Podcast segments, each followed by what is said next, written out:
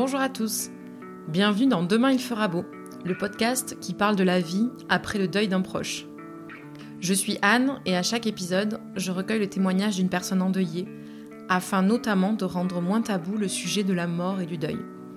Nous retraçons ensemble les étapes de leur chemin de deuil et tentons de connaître ce qui leur a permis, avec le temps, de croire en la vie.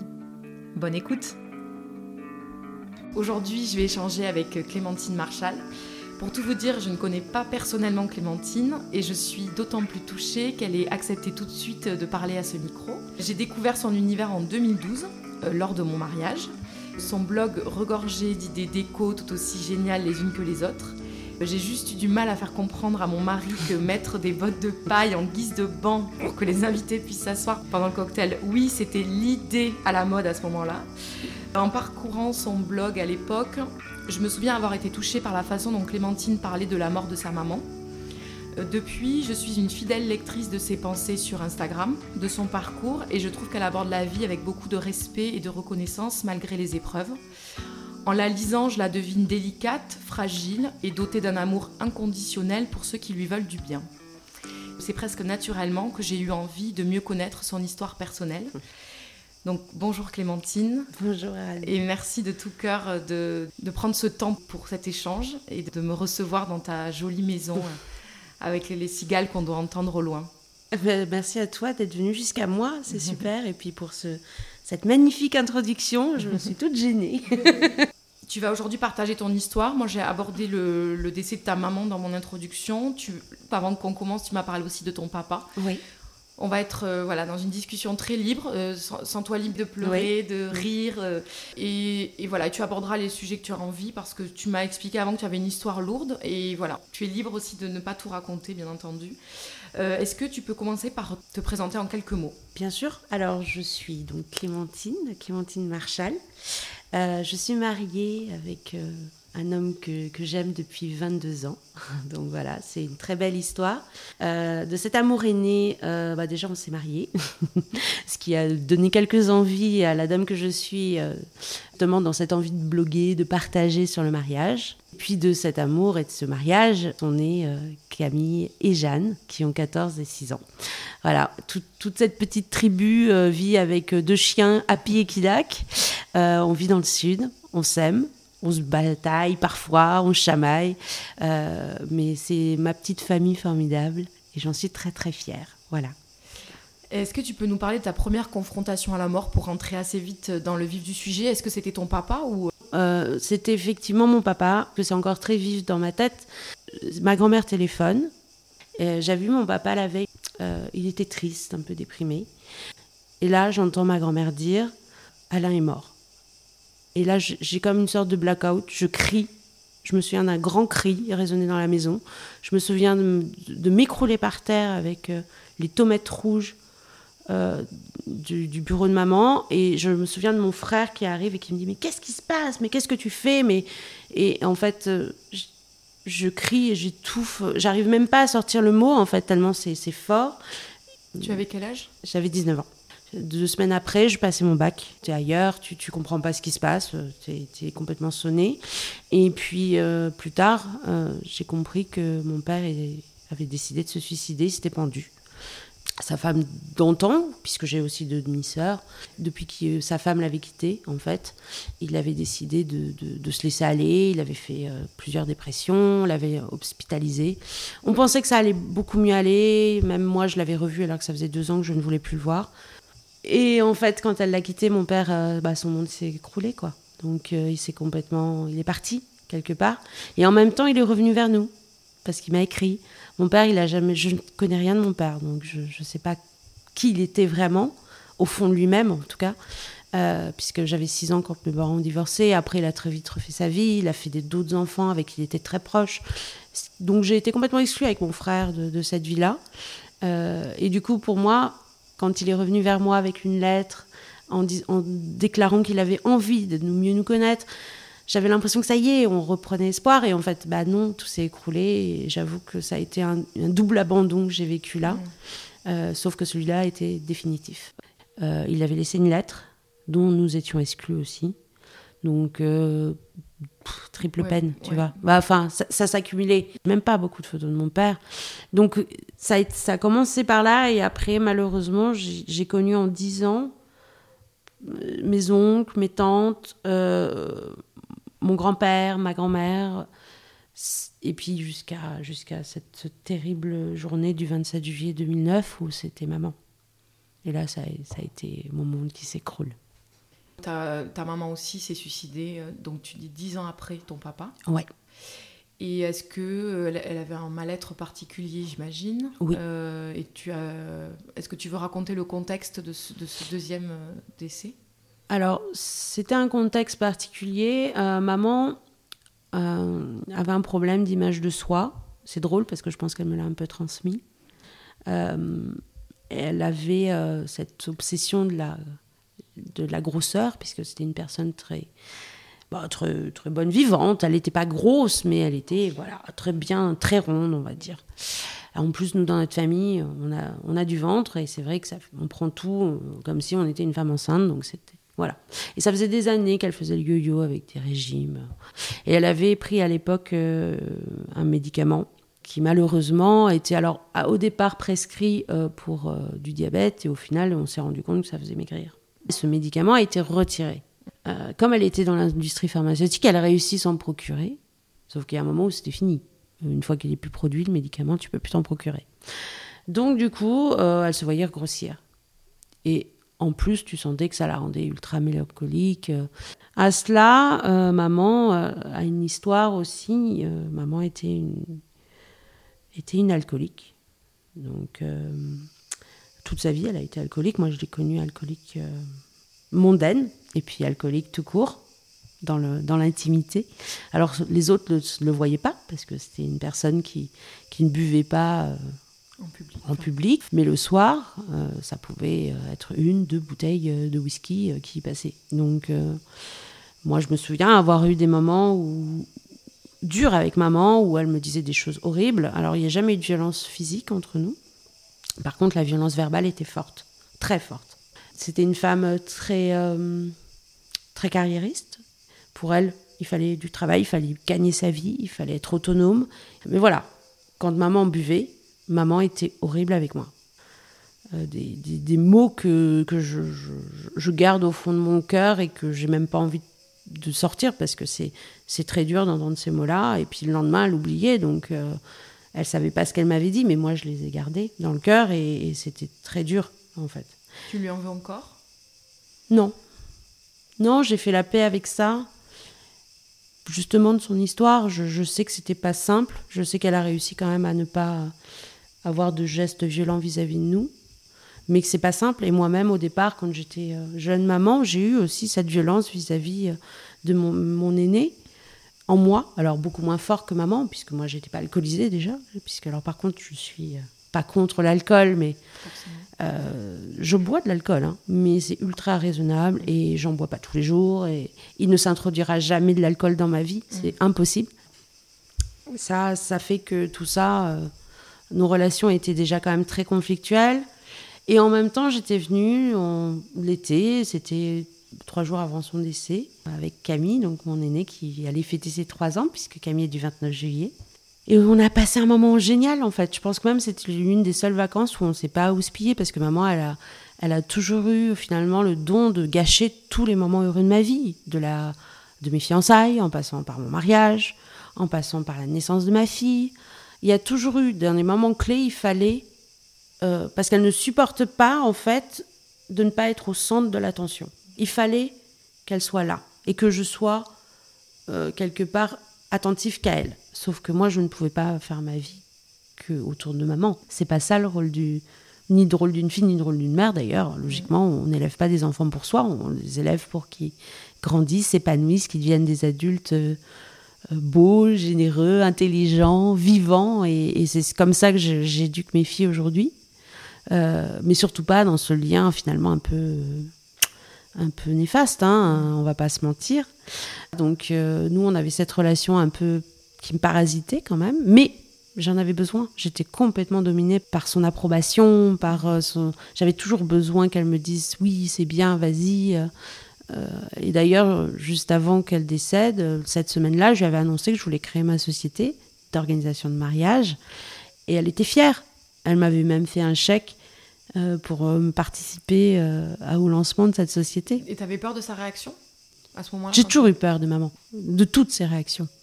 Parce que ça pouvait être blanc ou noir. Mmh. et ça là, pouvait. Ça tombait bien. Et là, c'était c'était beau parce qu'elle est, elle était fière. Mais elle voulait plus voir mon mari parce que bien évidemment, impossible de laisser de la place pour mon mari dans tout ça. Alors que ça faisait déjà dix ans que j'étais avec lui. Donc euh, voilà. Mais Ton mari, comment il se positionnait par rapport à votre relation? Il est resté en retrait. Il a toujours été très. Euh... Respecté ce espèce de ouais. entre vous. Il comprenait pas, toujours. Il s'en est pris plein la tête euh, sans le savoir parce que ça n'a jamais été bah, en fait ça j'ai été frontal avec maman. Mm. Euh, c'est moi qui c'est par moi qu'elle passait pour me dire il a fait ci, il a fait ça. Euh, et, et c'était pour m'atteindre moi, pas pour lui. En fait, je pense que ça aurait été n'importe quel autre homme, ça aurait été pareil. En fait, il n'y avait pas de place pour lui, quoi qu'il en soit. Euh, donc, Et avec ton frère, pardon, excuse-moi de te couper, elle était, elle était pareille? Non, parce que mon frère n'était pas du tout dans, réceptif à tout ce qu'elle disait. Elle essayait, hein, mais ça, marchait, ça lui passait. Ça, pas. Oh ça lui passait à 10 000. Bon, en tout cas, c'est ce qui semblait. Euh, je ne sais pas si vraiment. Moi, je pense qu'il y a des moments où, bien évidemment, ça te touche. Et il arrivait à prendre plus de distance. Moi, j'étais. Euh, J'en étais malade. Aimanté. Ah oui, oui, moi j'avais besoin de ça. Et donc cet été-là, on a fait le festival, on est allé voir des pièces, c'était génial. On était à Avignon, euh, dans un petit cocon. Et il n'y a pas eu de dispute, c'était la première fois. Et elle a fait quelques remarques. Elle m'a dit euh, le jour où Mimi euh, sera, parce que c'est comme ça que ma, fille l'appelait, le jour où Mimi sera plus là, tu seras la, la reine du monde. J'ai dit mais maman euh, t'as as, 53 ans, euh, tu, vas être là pour longtemps. Il est hors de question qu'on te laisse partir. Et voilà, et, et en fait, elle est partie trois jours après. Tu veux dire comment ou pas? Elle a pris de l'alcool, elle a pris des médicaments et, son cœur s'est arrêté. On n'était pas là. Elle l'aurait pas fait. Pas avec nous dans la maison. Donc là, tu disais que ta vie, toi aussi, s'est un peu arrêtée à ce moment-là? Ah oui, non ma vie s'est effondrée. Effondrée. Je sais pas, c'était. Et puis là, blackout, je sais pas ce qui s'est passé, je sais pas qui a fait les valises, je sais pas comment on est allé chercher ma fille. Euh, je, sais, je me retrouve dans la voiture, des gens qui m'appellent, qui me demandent mais qu'est-ce qui s'est passé? Je leur dis je sais pas. Et puis on se retrouve au commissariat et là c'est complètement. C'est un autre monde. Les gens, ont l'heure de déjeuner et puis ils te disent, ils passent devant toi, ils disent bon, on va déjeuner. Ok, moi j'ai juste d'avoir ma mère qui, qui viennent partir et toi tu m'annonces que tu vas juste déjeuner. Euh, ça fait, on a attendu une heure ou deux, je crois. Puis là, ils t'accueillent, enfin. Et euh, ils te disent, bah voilà, votre mère euh, s'est suicidée. C'est en tout cas la première piste, mais on va faire une autopsie. C'est surréaliste. Surtout après tout ce qu'on a vécu. Elle savait dans quel état on était à la mort de papa. C'est surréaliste de se dire, je lui en veux, je lui en veux. Pourquoi elle a fait ça? J'en veux à ce moment-là.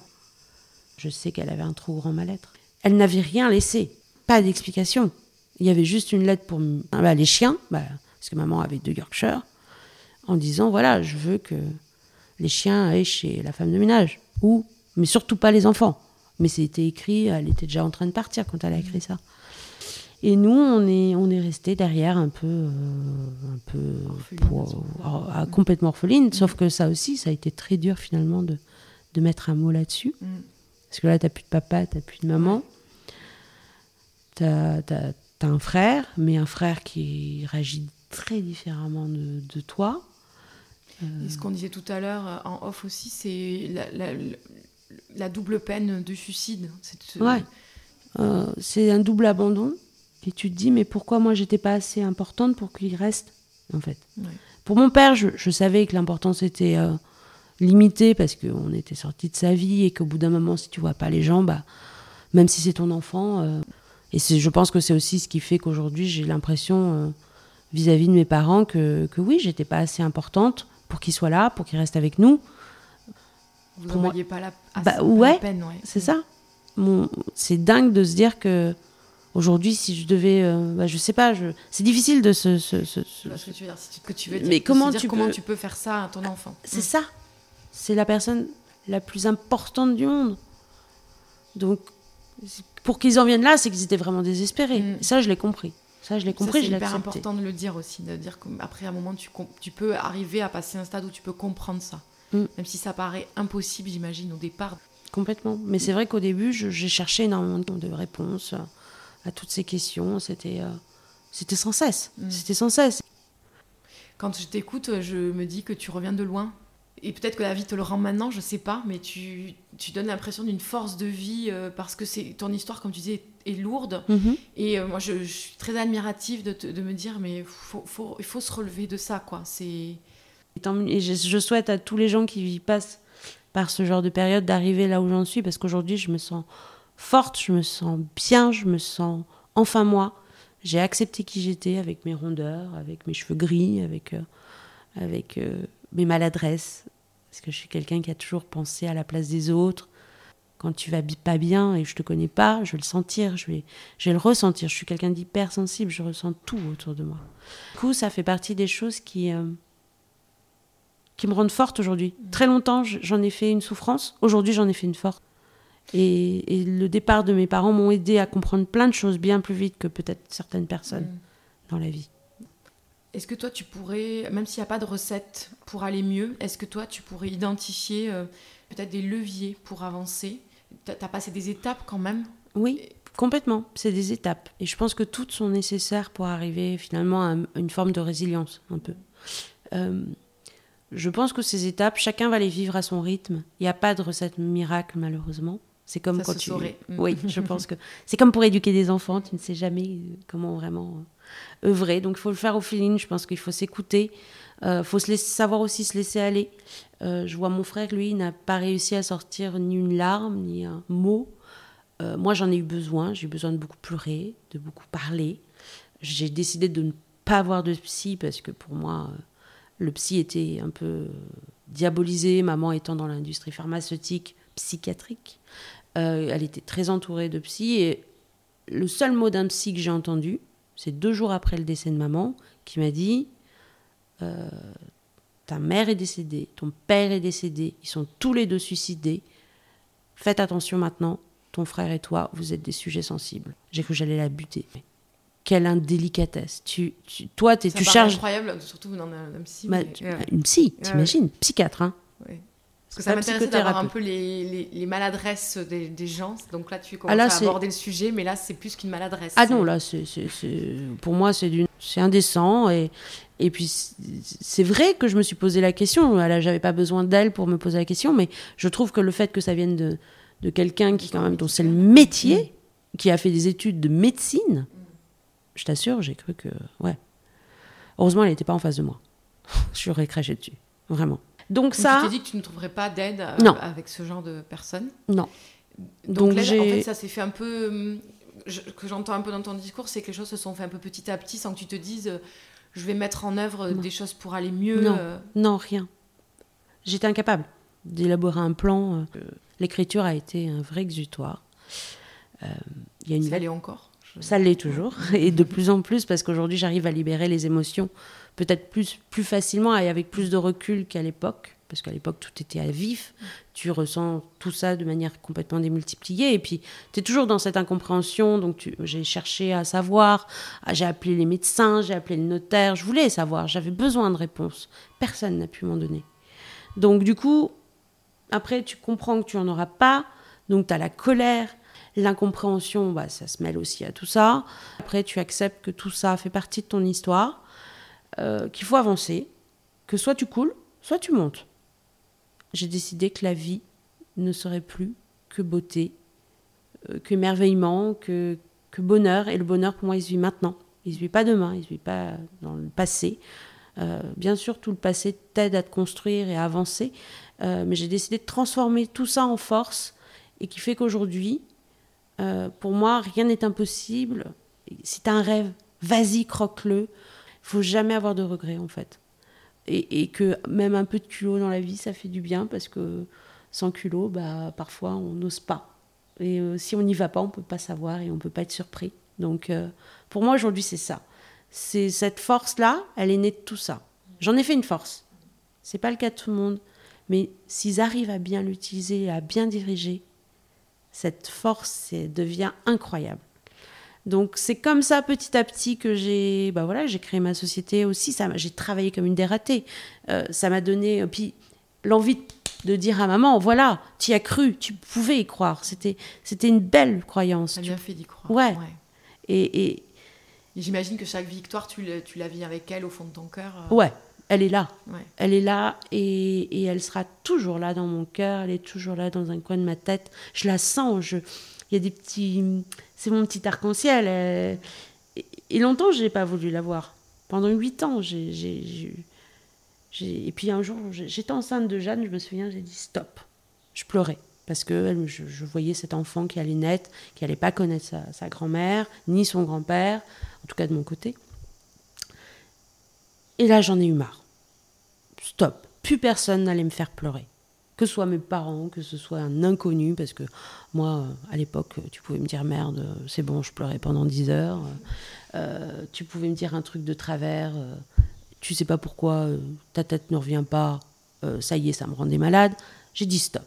Et j'avance. Parce qu'au bout d'un moment, à force de te préoccuper toujours des autres, bah, tu t'oublies toi.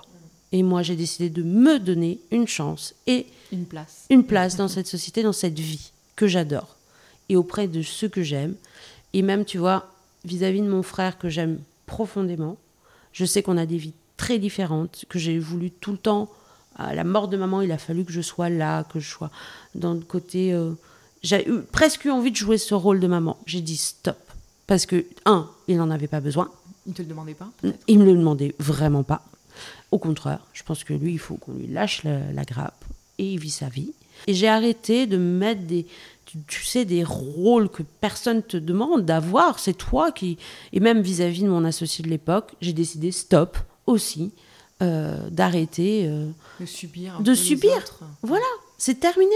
Pourquoi toujours me rabaisser vis-à-vis des autres? Pourquoi, pour une fois, ce ne serait pas moi qui ai la priorité? Et pourquoi je ne serais pas assez intéressante et assez pertinente dans ce monde? Pourquoi?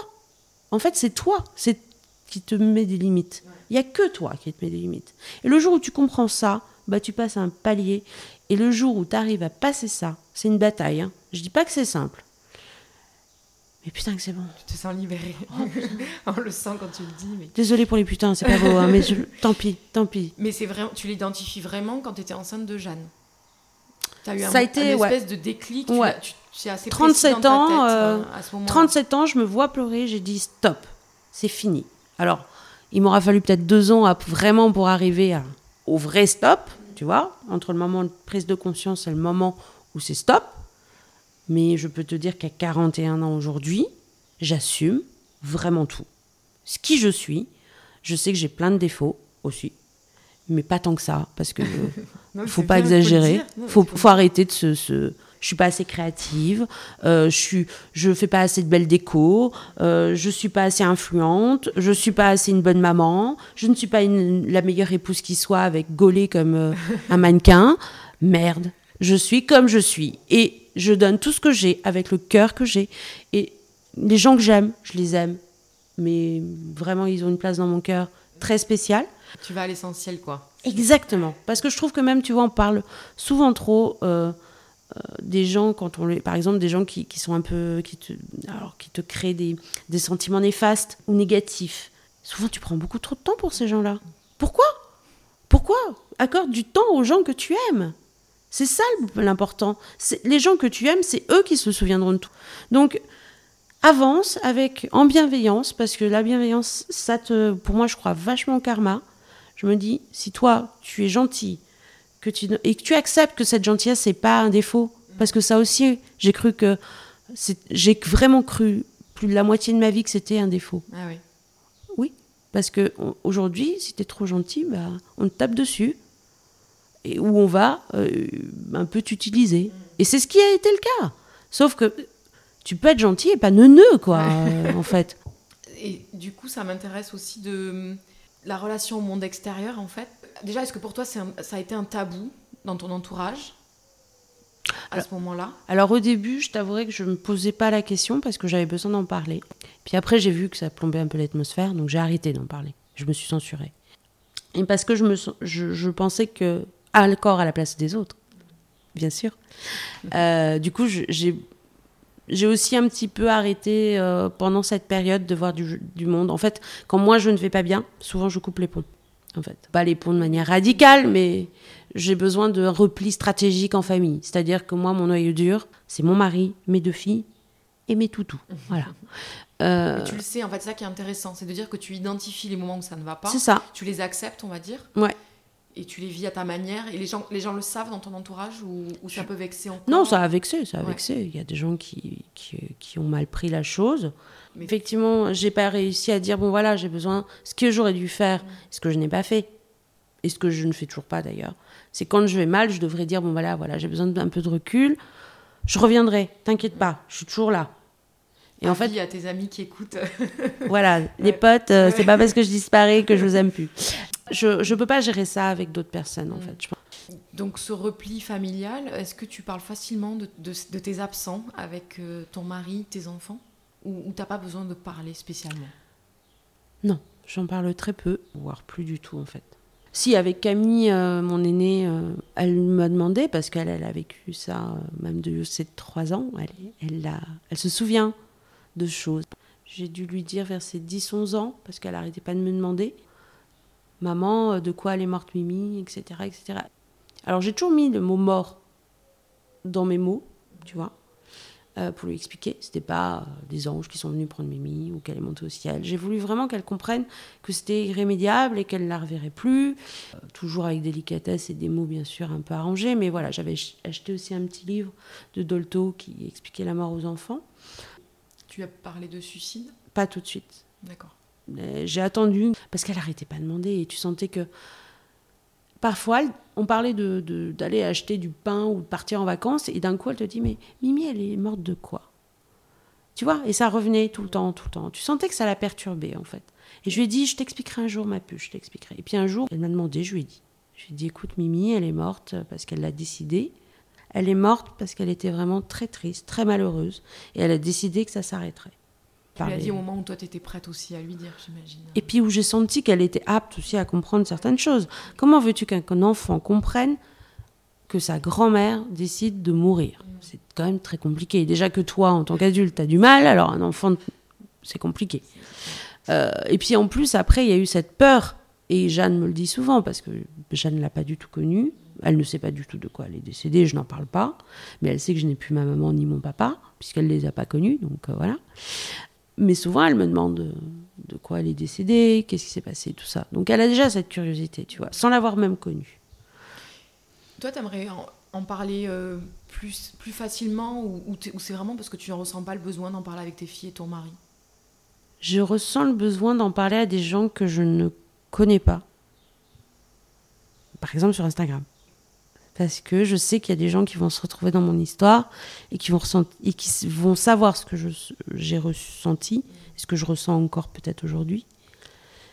J'ai besoin de le partager pour qu'il y ait des effets bénéfiques. Et en fait, je ne vois pas quel effet bénéfique il peut y avoir à le partager en famille.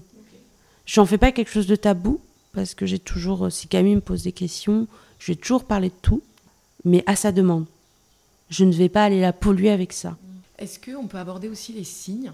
Tu en as un peu parlé tout à l'heure. Ouais. Euh, parce que c'est quelque chose qui. Bah, il y a eu trois premiers épisodes qui sont sortis et il y a eu pas mal de, retours là-dessus. Les gens euh, sont assez friands, en fait, de qu'on libère la parole sur les signes parce que souvent les gens se disent non, mais c'est une construction de l'esprit ou. Euh, et voilà. Est-ce que toi, tu te ah sens libre de te dire ça, c'est un, signe? On voit partout des signes. Mais j'en voyais déjà avant la décès de mes parents. Donc, Je suis quelqu'un qui a toujours eu besoin de croire aux étoiles. De... C'est comme des petites étoiles qui sont dans le ciel et qui veillent sur moi, c'est pareil. Tant j'ai pas de croyance euh, religieuse, même si je suis euh, baptisée, catholique, euh, j'ai pas besoin de parler à, un Dieu, on va dire. Donc les signes, ouais, j'y crois et souvent. T'as un exemple précis ou Bah là, j'ai eu des bonnes nouvelles par rapport à des projets bah, notamment Kids, etc., que j'organise depuis 5 ans maintenant, que j'ai créé ici, hein, dans le sud, grâce à Jeanne et Instagram, qui est un fabuleux réseau social pour moi, c'est génial. Du coup, bah, les Galeries Lafayette sont venues il y a un an euh, sur l'événement. L'équipe m'a recontacté euh, et ils m'ont dit qu'ils voulaient travailler avec moi. Et, voilà, en septembre, tout, je fais la rentrée des classes avec Kids à Paris, au salon, euh, bah, sur, sur le magasin Haussmann, euh, sous la belle coupole qu'on connaît tous, euh, des galeries Lafayette Haussmann. Donc ça va être fou, ça va être. Et, et à ce moment-là, elle était là. Je ne saurais pas te dire. Pendant le rendez-vous avec les galeries ou, à- Non, ou quand aux galeries euh, Non, ouais, après après. Je l'ai ressenti après. Tu sais, quand tu es dans ton salon et que tu as juste envie de mettre la musique à fond et de danser et de te dire je lâche tout, je suis heureuse, c'est super. Et là, tu as envie juste d'exploser. Et tu exploses toute seule parce que finalement, il n'y a personne avec toi. Mais elle était là. Elle était là et j'ai fermé les yeux, j'ai dansé et j'ai, senti qu'elle était là. Pour revenir à ton rôle de maman, est-ce que ça t'a posé question par rapport à tes filles à un moment? Mais est-ce que tu avais peut-être peur avec ton histoire de, de mal les aimer ou Bien sûr. ouais. C'est terrifiant. Et je- à la naissance de Camille, j'étais terrifiée. Terrifiée. Pas à l'idée d'être une mère, mais à l'idée d'être une mauvaise mère. Et puis surtout une mère euh, dans la violence, tu vois, psychologique, hein, je te parle, Oui, pas oui. violence physique. Et Parce que ça, tu sembles les aimer très naturellement maintenant avec ce qu'on lit sur Ah de ouais. toi. Donc ça semble pas être une question, mais ça me semble intéressant de se dire, ah, peut-être au tout début, tu, ça t'a traversé l'esprit. Alors avec Camille seulement, les trois premières années avec Camille jusqu'au décès de maman ont été compliquées parce que j'avais l'impression de pas être. euh, Bah, j'étais jeune déjà, j'avais 27 ans, donc j'étais, je- il me semble jeune maman, euh, et c'était pas intuitif parce que je m'interdisais beaucoup de choses. Je voulais surtout pas avoir la même relation que j'avais avec maman. Donc tout ce qui est euh, fusion, je voulais pas l'avoir parce que je me suis dit ça va la polluer. Je voulais la protéger de moi en fait. Et le problème, c'est qu'à force de vouloir faire ça, tu éloignes ton enfant de toi, et du coup, tu t'énerves toute seule, en fait. Même c'est pas ton enfant qui t'énerve, c'est toi. Et en fait, au décès de maman, j'ai compris que j'étais dans l'erreur. Et là, identifié tout ça toute seule. Oui. Ouais. Ça, je trouve ça assez fort parce que souvent, il y a- besoin toujours d'une personne externe aussi pour te faire réaliser Non. ça. ça, c'est un truc très Ça, personnel. ça arrivé qui- petit à petit. Ouais. Tu l'as senti que c'était pas la bonne voie, quoi. Ouais. Et je pense que ça m'a beaucoup aidé, finalement, euh, ce décès, tu vois. Ça a été transformé en énergie aussi positive par rapport à ça. c'est dur à dire, mais c'est bien de le dire. ouais. Non, mais il y a, Mm. je, je vais être tout à fait honnête. euh, Il y a des moments où ma mère ne me manque pas. Son alcoolisme, sa violence. Parfois, je remercie euh, le fait que je n'ai plus ça dans ma vie. C'est dur à dire. Ouais, Mais j'ai accepté. Mais c'est beau de le reconnaître aussi. Ouais. Elle me manque, bien sûr. Je donnerai tout pour qu'elle soit là.